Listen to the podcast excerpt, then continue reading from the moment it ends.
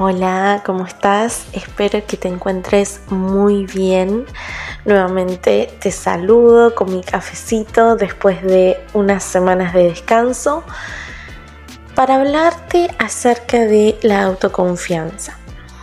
Y titulé este episodio Yo creo en mí, por más abstracto que suene, vamos a hablar de cuestiones muy prácticas y sencillas de la cotidianeidad que nos van a ayudar a desarrollar esta mentalidad de crecimiento.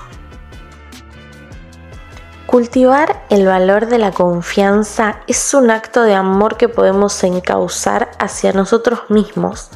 La autoconfianza para mí tiene mucho que ver con las creencias PCM que propone el coaching. Esto es, puedo, soy capaz y me lo merezco más allá de que suena hermoso como una frase motivadora, es necesario que vayamos hacia adentro nuestro para explorar qué es lo que realmente estoy creyendo.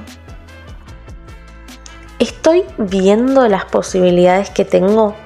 ¿Soy realista cuando esas posibilidades no están? Y luego, ¿qué hago con eso? Si es posible generarlas, ¿qué necesito para hacerlo? Esto no es más que poner el foco en nuestra área de influencia y ordenar nuestros pensamientos, porque esos son los que luego impactan en cómo nos sentimos y en cómo actuamos. Posibilidad, capacidad y merecimiento.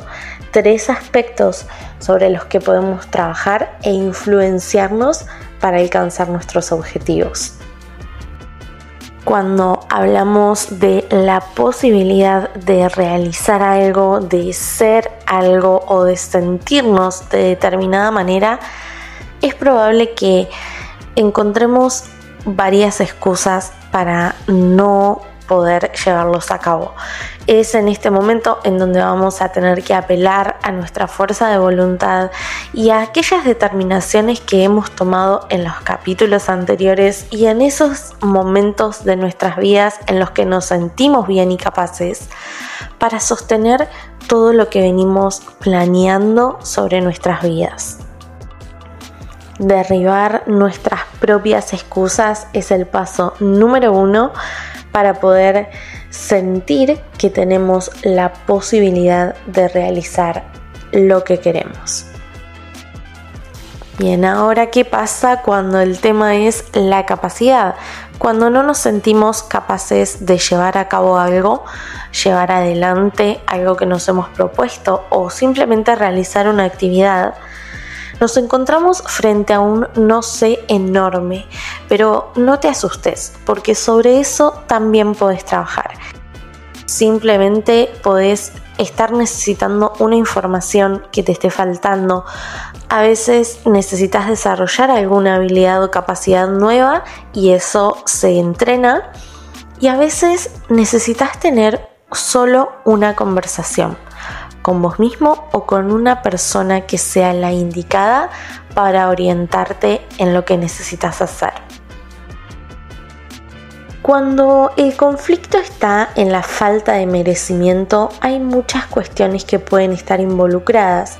Podemos estar hablando de sentimientos como la culpa, la vergüenza, o podemos estar hablando de cuestiones más profundas como una autoestima débil que necesita ser alimentado y fortalecido.